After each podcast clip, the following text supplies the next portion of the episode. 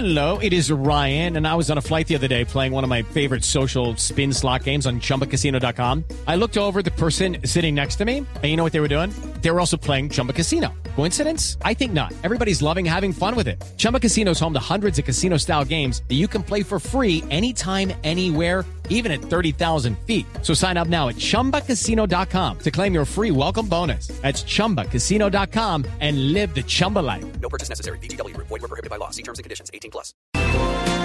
Fue suspendida la licencia del piloto que aterrizó su avioneta en el norte de Bogotá, cerca de Chocontá, en la vía entre Bogotá y Tunja. La aeronáutica civil dijo que fue notificado de que se deterioraban condiciones meteorológicas en el aeropuerto de Guaymaral. El coronel Edgar Sánchez, director de la Aeronáutica Civil de Colombia. Coronel, buenos días. Néstor, muy buenos días para usted y toda su mesa de trabajo. Coronel, ¿qué pasó con la, la, la avioneta que han logrado averiguar sobre la avioneta que aterrizó de esa manera temeraria pero espectacular al norte de Bogotá? Bueno, Néstor, así como usted lo está anunciando, efectivamente el día sábado tuvimos un aterrizaje de una aeronave Cessna 172. Estas son aeronaves pequeñas que se utilizan en entrenamiento. Esta es de la compañía Aeroandes. La matrícula es la HK5101 Golf, la cual había despegado del aeropuerto de Guaymaral a las 12 y 40 del mediodía. Eh, las condiciones meteorológicas empezaron a deteriorarse. La dependencia de tránsito que estaba haciendo el control de tránsito, de acuerdo al informe que presenta la controladora que se encontraba en el momento, notificó de las condiciones a las aeronaves que se encontraban en las áreas de entrenamiento. Una de ellas regresó y aterrizó sin ninguna novedad y la otra aeronave, que es la, la que estamos haciendo mención, tomó la decisión de continuar el vuelo en las áreas de entrenamiento de Guaymaral. Con el hecho desafortunado que las condiciones se deterioraron aún más. Coronel, 8.45, nos está contando el coronel Edgar Sánchez cuál fue la historia detrás del espectacular aterrizaje de un avión, de una avioneta, Realmente dirían los expertos, ¿no? Felipe, aunque es- dicen que no se menciona de esa manera, en Chocontá. Sí, impresionante y sorprendente. Usted ve la forma No, en la ¿cómo- que cómo no se enredaron maniobra? en las cuerdas Sí, es impresionante. de, de electricidad. Es una Lo que cosa... pasa es que no sabemos que detrás de todo esto había una imprudencia del piloto porque le habían dicho regrese y el señor Claro, no que esa es, regresó. esa es la parte nueva de la historia. Eh, el- pero ahora, por otra parte, Felipe, usted como si se estuvieran abriendo las aguas del mar, Mm. No había carros en la No, autopista milagro. norte. O sea, esas son las cosas... En plena Semana Santa. Los milagros. En plena Semana Santa. Sí. Eso hubiera el podido ser piloto una tragedia. toca con eh, el ala y con eh, una de las llantas eh, derecha el separador de la vía.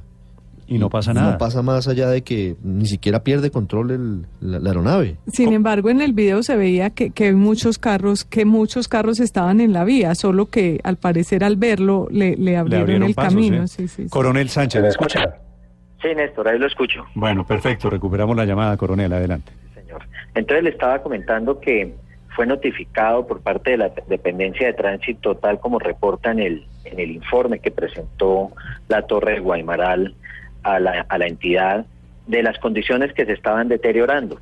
Y se hizo la coordinación entre el jefe del centro de control, a quien aprovecho la oportunidad aquí en medios para resaltar todo el esfuerzo y toda la colaboración que hizo para que esta aeronave pudiera aterrizar en esa carretera, con el Centro de Comando y Control de la Fuerza Aérea y con la Policía de Carreteras, eh, dándole cumplimiento a lo que solicitó en ese momento el piloto, y era que se le liberara aproximadamente tres kilómetros de tránsito vehicular en la vía 55 que conduce de Chocontá hacia Tunja.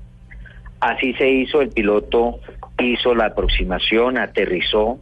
Durante la maniobra de aterrizaje encontró un cable de baja tensión, el cual cortó con el tren de nariz y finalmente pues aterrizó esta aeronave eh, con sus dos ocupantes a salvo en la carretera como Ah, pero- usted lo está anunciando. Pero sí hizo estragos. Es decir, no fue tan limpia la maniobra como aparece en los videos que vimos en Noticias Caracol. No, la aeronave sufrió unos daños, inmediatamente sucede el hecho, el grupo de investigación de accidentes de la aeronáutica civil hace presencia en el lugar de los hechos para iniciar la investigación ya que este es un incidente grave Esto no es una maniobra normal, es un incidente que coloca en riesgo la operación aérea, hace presencia el grupo de investigación de accidentes y logra evidenciar en la aeronave unos daños causados precisamente por un corte de un cable eh, de mediano grosor, el cual se enreda en el tren de nariz y asimismo causa unos daños en el fuselaje de la aeronave. Coronel, ¿por qué el piloto no acató la orden del controlador que le decía regrese porque las condiciones eh, climáticas no son adecuadas? Bueno, esto es una decisión que toma como tal el, el instructor y el piloto de la aeronave. Eh, dentro de la fase de planeamiento de cada uno de los vuelos es responsabilidad de las tripulaciones verificar varias condiciones, el estado de la aeronave, eh, sus licencias, sus certificados médicos, asimismo las condiciones meteorológicas. Las dependencias de tránsito le hacen el llamado y le, le anuncian que el aeropuerto está deteriorándose y que muy seguramente se va a cerrar. Sin embargo, pues el piloto toma la decisión de continuar el entrenamiento, eh, lo cual en este momento precisamente es motivo de investigación, porque si a pesar que la dependencia de tránsito le hace el anuncio que las condiciones están deteriorándose, toma la decisión de continuar en el área de trabajo. Y termina en un hecho desafortunado para nosotros, para la seguridad aérea, para la seguridad en la aviación, en la cual aterriza en una carretera que no es una maniobra normal y que va sin duda alguna en contra de todas las reglas aeronáuticas. Coronel Sánchez, ese mundo de, de la academia, de las escuelas de aviación, está así de desordenado que salen en plena Semana Santa, lloviendo, diluviando, no hacen caso de los protocolos a clase de aviación? Bueno, eso, eh, yo le quiero decir que las academias tienen un, una auditoría igual que la tiene cualquier empresa regular comercial, igual que la tienen las grandes empresas en Colombia. Inclusive esta Academia de Aviación había sufrido una auditoría bastante rigurosa una vez se había presentado el accidente lamentable eh, recientemente.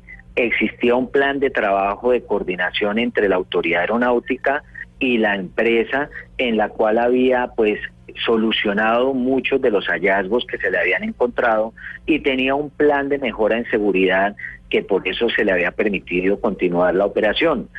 En este momento, ahora mismo se encuentra en, nuevamente en la academia un personal de la aeronáutica civil auditando nuevamente todos los protocolos de entrenamiento y estos protocolos de operación en los cuales se considera que debe haber una supervisión detallada por parte también de la empresa a aquellos instructores, a aquellos pilotos que realizan estas fases de vuelo.